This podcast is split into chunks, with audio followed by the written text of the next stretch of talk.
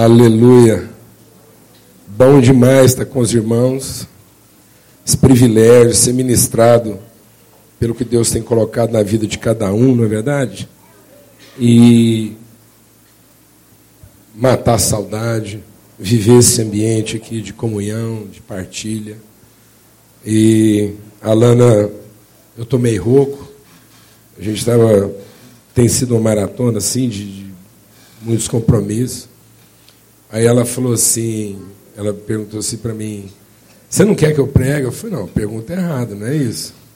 Isso é a mesma coisa para um cara que está jogando futebol, está lá, ele gosta de jogar futebol, está lá no campo, você fala assim, você quer sair? Eu, não, não quero sair.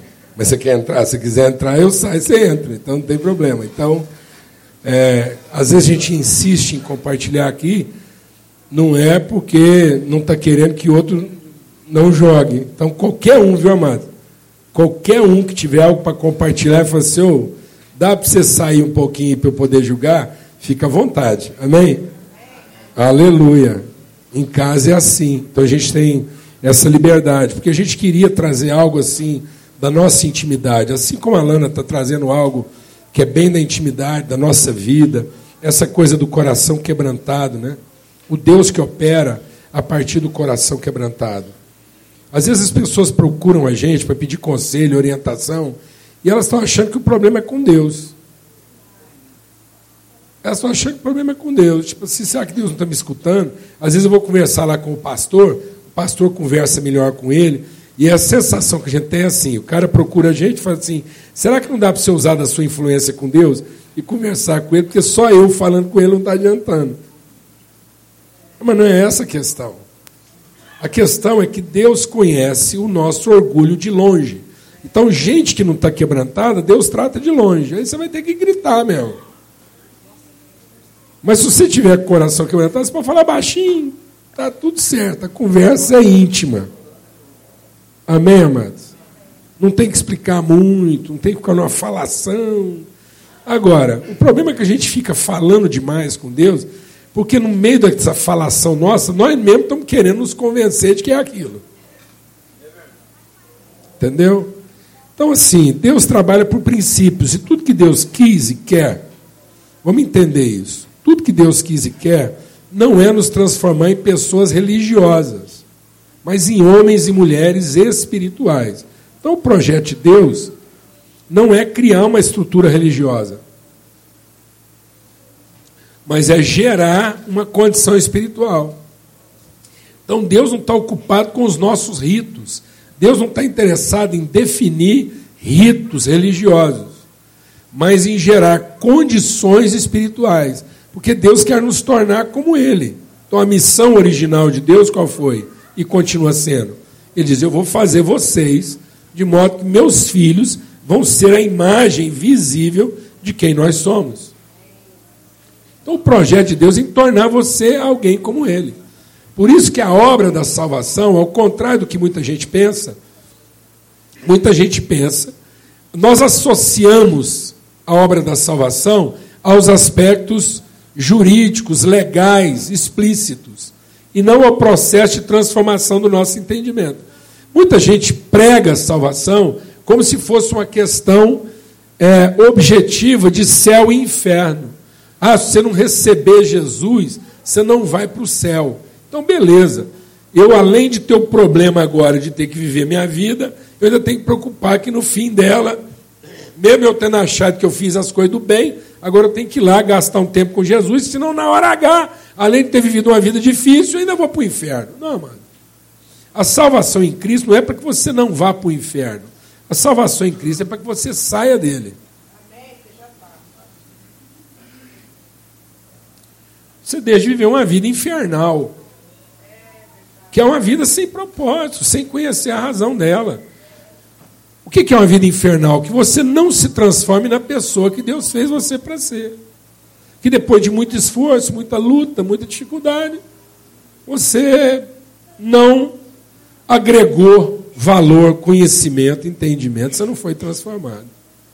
Você só foi mudando. Então tem muita gente que vai mudando, mas não transforma. Amém? Então, o propósito de Deus é nos tornar pessoas perfeitas, completas, maduras.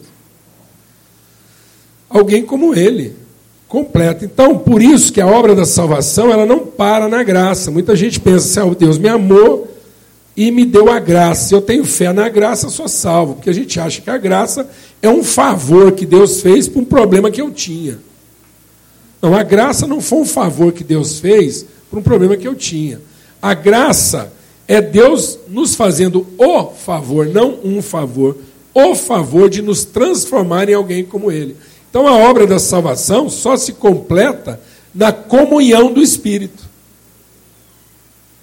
Então, se o conhecimento da graça está fazendo com que eu viva de favores e não evolua, não cresça para a comunhão do Espírito, se eu não tenho comunhão, o que quer dizer? Se eu não tenho harmonia, se a minha vida não é harmônica à vontade de Deus, na minha relação com as pessoas, se eu vivo em conflito com Deus e com os interesses das pessoas e com os meus, se os meus interesses conflitam com os interesses das pessoas e de Deus, eu estou perdido mais do que antes, porque agora eu virei um religioso. A graça para mim é uma, é uma crença religiosa de que Deus tem, desde que eu confessei Jesus com a minha boca, Deus tem obrigação de me safar me tirar das embrulhadas.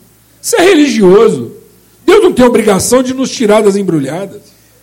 Deus assumiu a responsabilidade de nos ensinar tudo o que for necessário para que eu me transforme na pessoa que eu posso ser. Esse é o compromisso de Deus. O compromisso de Deus não é nos poupar, é nos ensinar. Por isso não adianta ter experiências com Deus se isso não está me levando a ter conhecimento de Deus.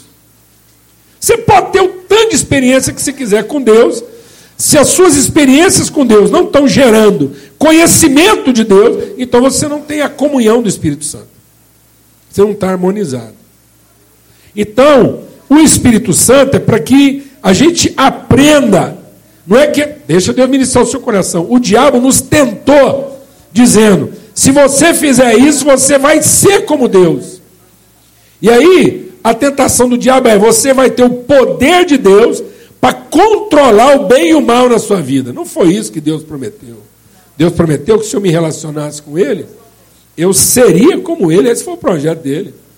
Uma imagem da semelhança dele. Deus nunca quis que eu fosse algo diferente, que não alguém como Ele, mas em comunhão, em harmonia. Alguém que comunga não é alguém que desfruta. Deus não é para ser desfrutado. Deus não é para ser experimentado.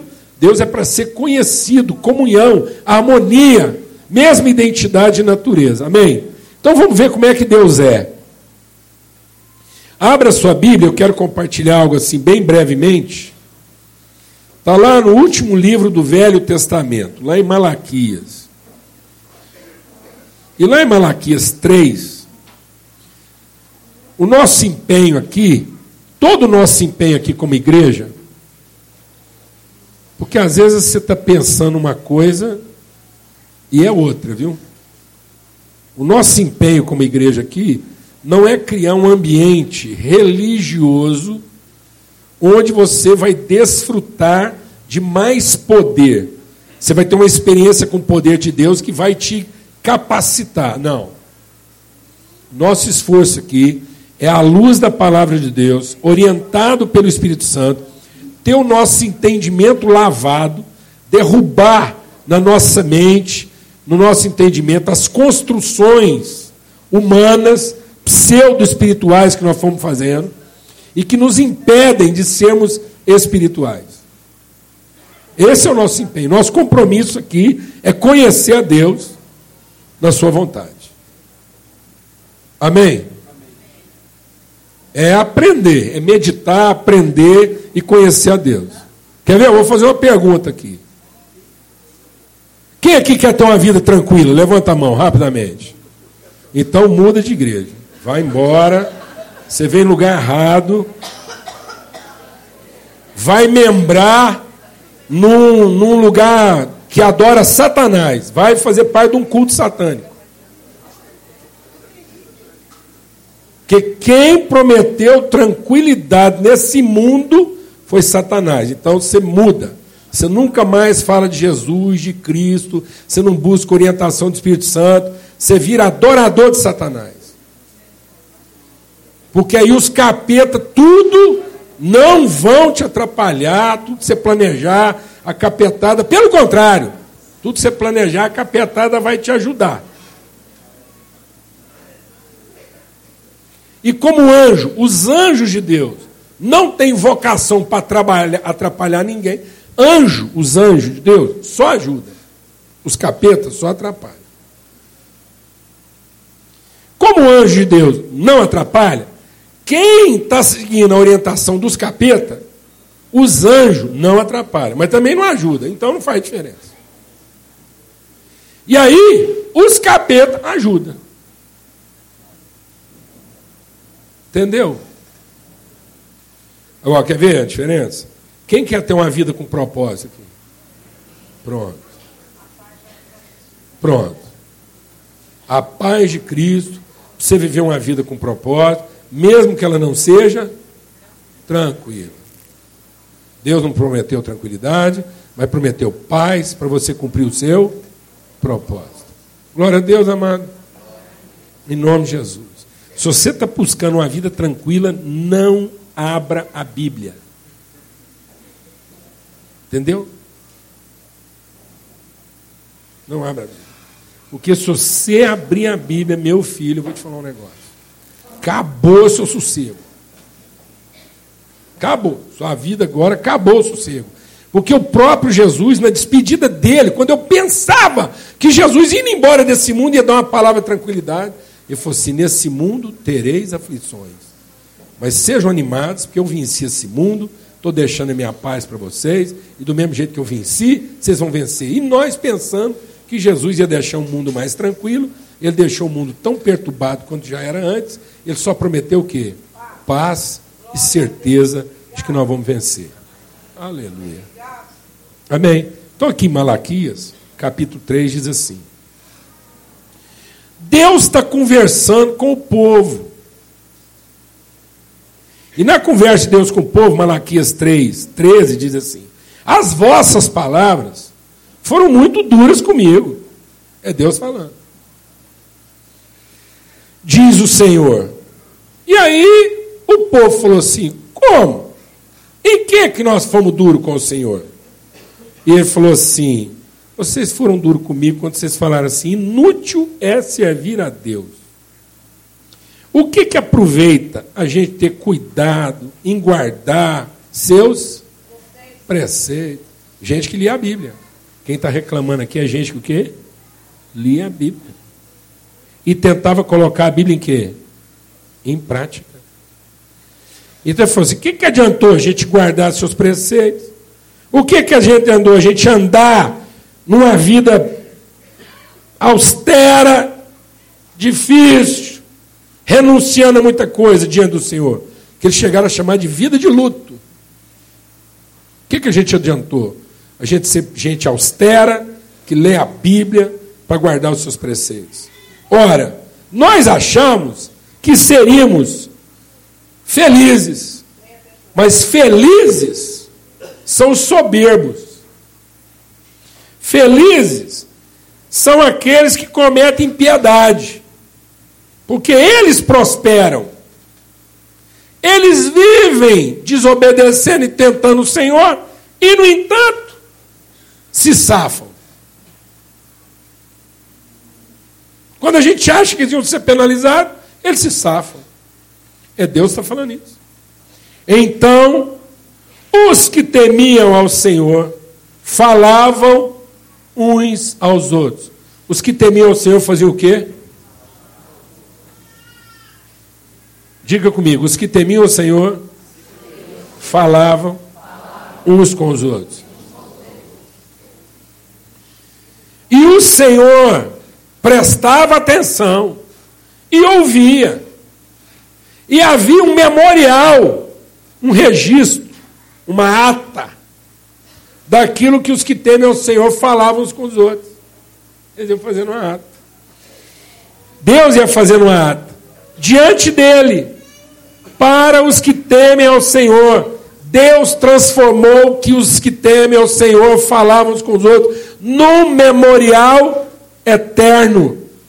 E ele diz assim: para os que se lembram do seu nome, e eles serão para mim um particular tesouro. Quem que é o particular tesouro de Deus?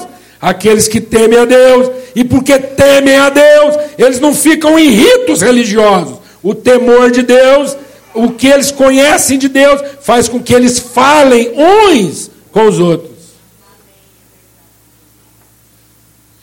E eles serão para mim um particular tesouro. Naquele dia que preparei, diz o Senhor dos Exércitos, eu os pouparei como um pai poupa o seu filho, que cumpre a sua vontade.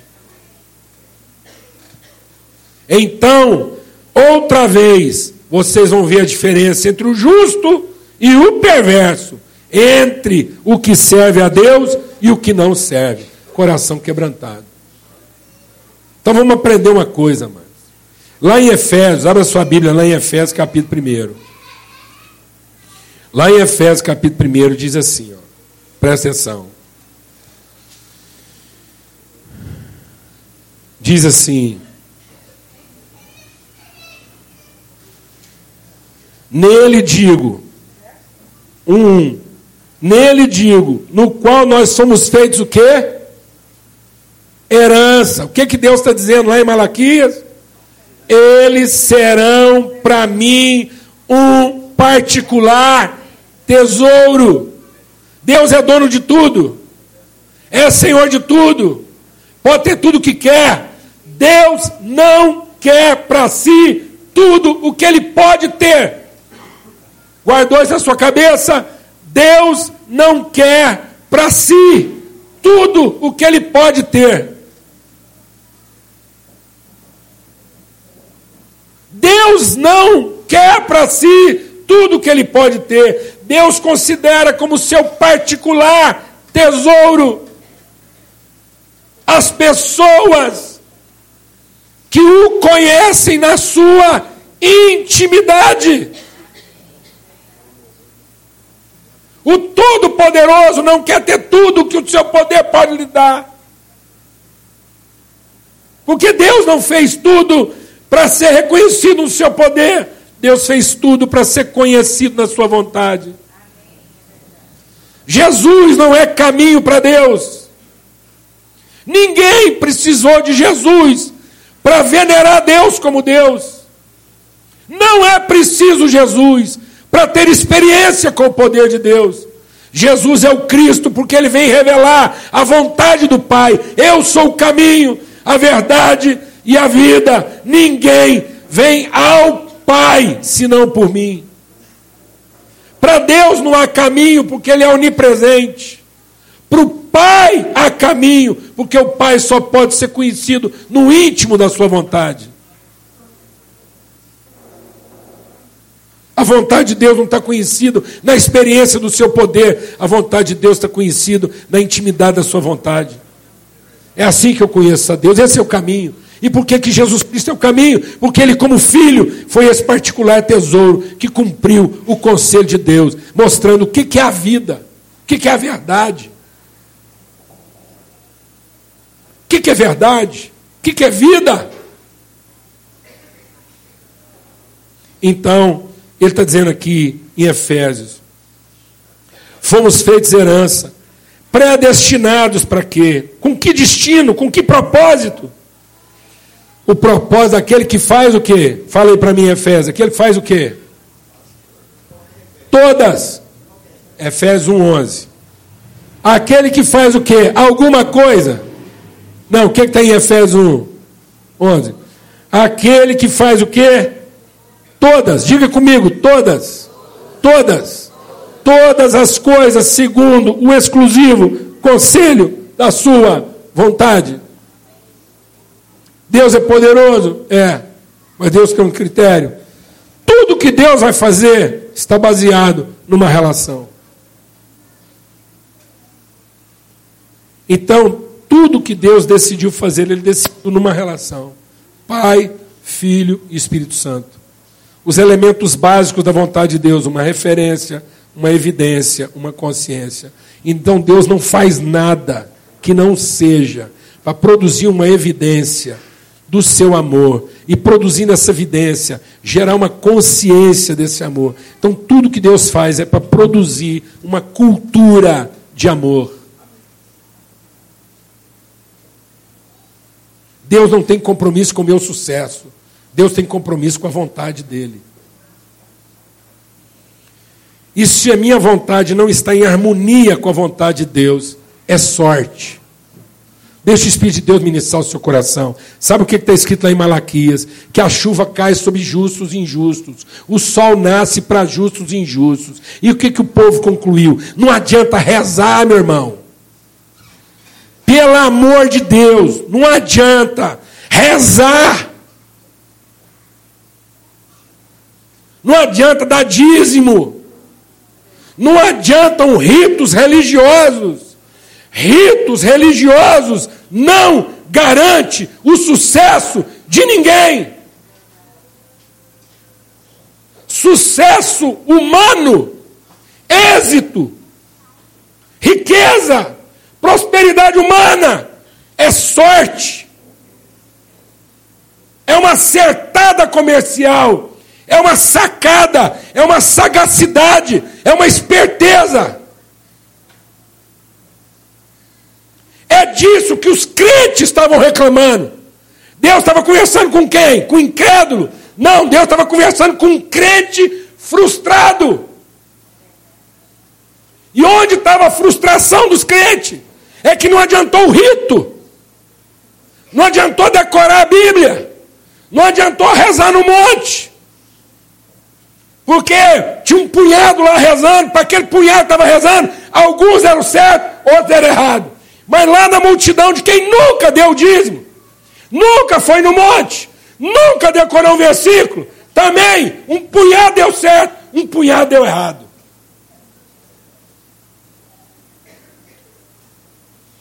É sorte. Acertou. Foi esperto. Percebeu melhor do que os outros. Foi sagaz se esforçou mais, levantou mais cedo, percebeu uma estratégia. Entendeu o que eu estou falando, não, irmãos? E deu a sorte da enchente, não vi na casa dele. Deu a sorte de ter acertado na estratégia. Por isso tem um punhado de crente, é magoado. Porque está lá agarrado, se esforçando, e do lado dele tem um cara corrupto, bandido, marginal, faturando alto. E quando você acha que o cara vai pagar pelo que ele fez, ele escapa. Vão reclamar para quem? Para Deus. Isso é religiosidade. Não é assim que Deus funciona. É assim que a natureza funciona. Se você acertar no produto, se você tiver sagacidade comercial, você deu sorte. Mas presta atenção: o tempo do lucro tem hora para começar e hora para acabar. A veia comercial, ela não é permanente, então você tem que ser um esperto sempre. Entender o jogo e julgar ele. E se for esperto, pedir para sair antes do 45 do segundo tempo. Entendeu não, irmão? E aí tem arte. Ó, deixa eu falar um negócio. Tem gente que acha que deu sorte porque ganhou muito. E tem outro que acha que deu azar porque não ganhou nada. Tem gente que acha que deu sorte porque ficou rico. E tem acha que está dando azar porque ficou pobre. Vou explicar. O rico deu sorte, porque ficou rico. Mas deu azar, porque vai ter que prestar contas disso depois. O pobre deu azar, porque ficou pobre. Mas deu sorte, porque não vai ter que prestar conta de nada. Então, entendeu, meu irmão? Isso é relativo. Porque às vezes o cara acha o seguinte: se ele rezar muito, vai chover na horta dele. A Bíblia diz o quê? Deus manda chuva para justos e injustos. Espiritualidade não é para fazer chover. Espiritualidade é para saber o que fazer depois que choveu e que eu colhi muito. Ou para saber o que fazer quando não choveu nada e eu não colhi nada. Isso é espiritualidade. E nós não estamos aqui para ensinar religião. Nós não estamos aqui para ensinar ritos que funcionam e ritos que não funcionam. Nós não estamos aqui para ensinar você a movimentar Deus. Nós estamos aqui para aprender junto a como ser movimentado por Ele. Andar em harmonia. E para andar em harmonia com Deus é o seguinte: se Deus que é Deus, que não precisava ter pedido palpite para ninguém, que não precisava ter conversado nada com ninguém, que era todo poderoso para fazer a coisa do jeitinho dele, e para não ter prejuízo em nada, e não sofrer dano de coisa alguma. Ele formou o quê? Conselho. Então presta atenção. Deus não é conselheiro. O pai é conselheiro, o filho, Isaías, é chamado de conselheiro, e o Espírito Santo é chamado de conselheiro. Isaías diz lá: é nascido Salvador, e o seu nome é maravilhoso, Deus forte, Pai da eternidade, Príncipe da paz, conselheiro. E depois Jesus diz: Eu estou indo embora, vou mandar outro conselheiro. Mas nós temos a tendência de achar que eiro é atividade. Então o Espírito Santo não é conselheiro porque dá conselho. Ele não é carpinteiro porque faz obra de carpintaria. Ele não é padeiro porque faz pão. Ele não é pedreiro porque faz casa. Não é isso, não. O conselheiro ali do Filho, do Espírito Santo e do Pai é uma identidade, não é uma atividade. Então isso faz parte da sua natureza. Isso quer dizer o seguinte: faz parte da natureza de Deus não dar conselhos, mas formar conselho. Então, conselho é uma identidade. Conselho é uma natureza espiritual e não uma atividade religiosa. Quem está entendendo o que estou falando aqui? Então, é de natureza espiritual conselho. É de atividade religiosa dar conselhos. Então Deus não está interessado nem em dar conselhos e nem ser consultado para conselhos. Deus está interessado em fazer conhecer e fazer com que você tenha parte no conselho de Deus. Amém? Então Deus está ensinando o seguinte: você quer ser uma pessoa espiritual? Quem quer ser espiritual? Pouca gente, achei que tinha mais gente. Está com medo, porque às vezes eu faço. Não é pegadinha, não. Quem quer ser espiritual aqui? Não. Quem quer ser espiritual aqui? Pronto. Eu quero ser espiritual. Pronto, minha mão está levantada. Eu quero ser espiritual. Amém? Então, se você quer ser espiritual, você precisa entender que a espiritualidade está no conselho.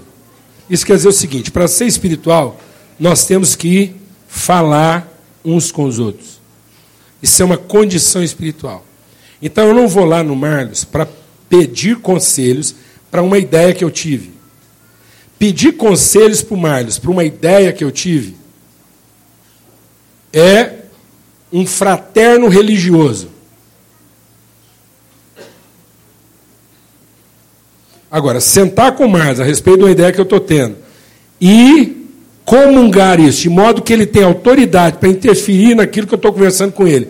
E ao final, isso ser gerado em conselho, isso não é fraterno religioso, isso é íntimo espiritual. Porque agora nós estamos, nós estamos agregando valor espiritual ao que até um determinado momento podia ser uma atribuição da individualidade. Quem está entendendo o que estou falando aqui? Então, tem muita gente, muita gente, tem muita gente que está desenvolvendo uma religiosidade de fraterno religioso. Ele tem uma fraternidade religiosa.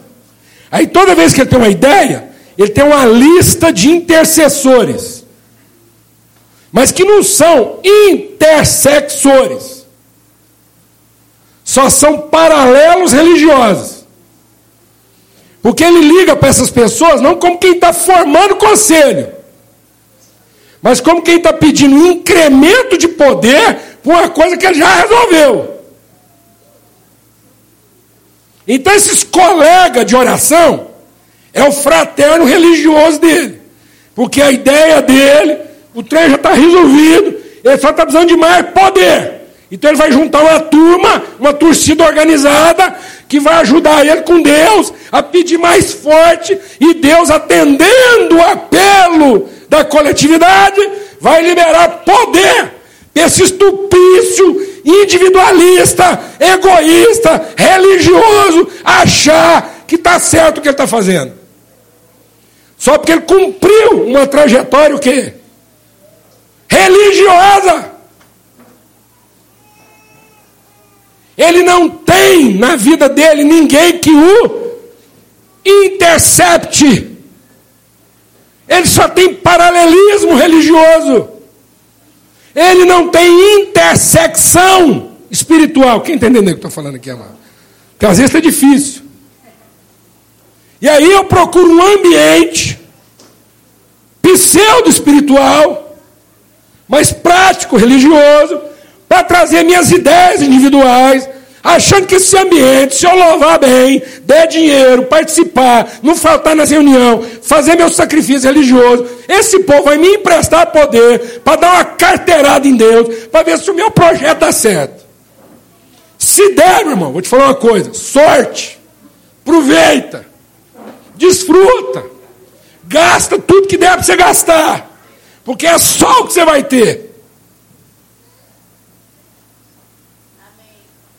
Porque Deus não está interessado em produzir mais bênção para quem já foi abençoado com toda sorte de bênção nos lugares celestiais. Deus não quer a nossa vida mais abençoada, Deus quer a nossa vida relevante. Então, quando Deus levanta uma pessoa, é para que aquilo que Ele quer gerar através dela na relação tenha impacto na comunidade.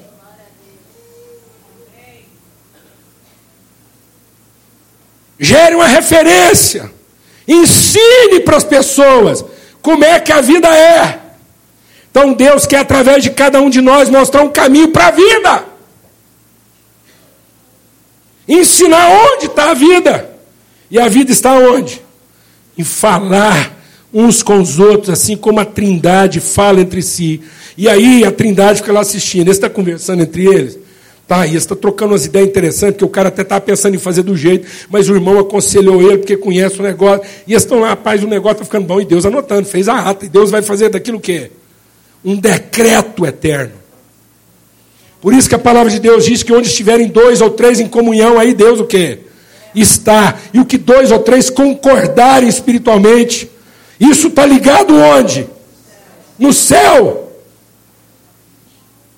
Nós não temos que ficar pedindo para Deus abençoar o que está registrado como decreto eterno nos céus. É memorial. Os anjos vão trabalhar para isso. E se os demônios, tudo desse planeta, se levantar contra aquilo que foi conversado espiritualmente, vão perder seu tempo. Porque os demônios vão só nos ajudar, porque eles vão ajudar a chacoalhar uma roseira, que só vai cair a folha seca. Depois eles varram o lixo, porque demônio é para isso. É para derrubar o que não presta e depois varrer. Alguém entendeu o que estou falando ou não? Para que aquilo produza mais fruto ainda. Porque ninguém pode com os desígnios eternos de Deus, porque houve uma harmonia. E essa harmonia é alcançada como? Espiritualmente. Por que, que muito casamento não deu certo? Aí você tem que ficar pedindo para os amigos rezar pelo seu casamento. Vou falar uma coisa, você sabe por que você tem que pedir para o seu amigo rezar para o seu casamento? É porque você não conversou com eles antes de casar.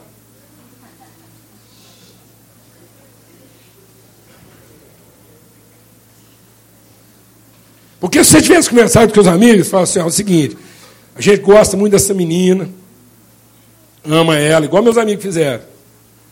Você está apaixonado na Lana, você finalmente assim, assumiu assim que agora vai. Mas é o seguinte, vamos, senta aqui que nós vamos explicar de que tamanho que essa mulher é. Porque você vai precisar de nós para dar conta. Foi ou não foi? É.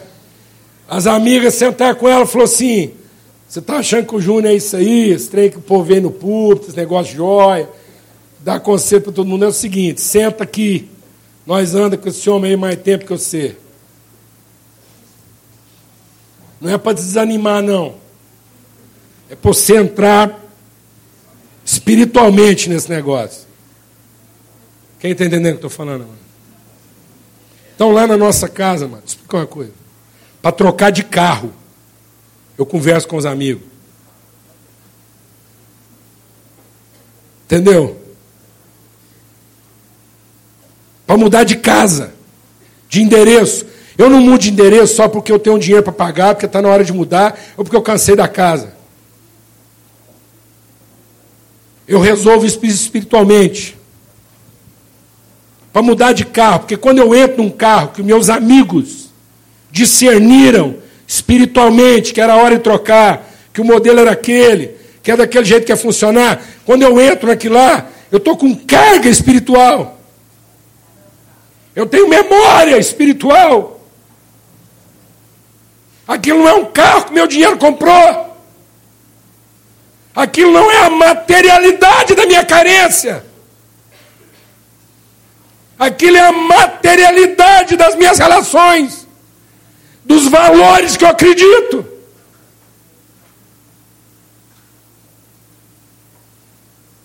Lá em casa, para a gente dar uma festa, a gente discute.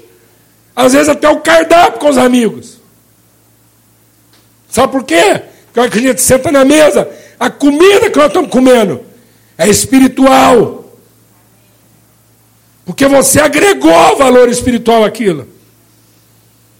Você pode ter o poder que você quiser, meu irmão.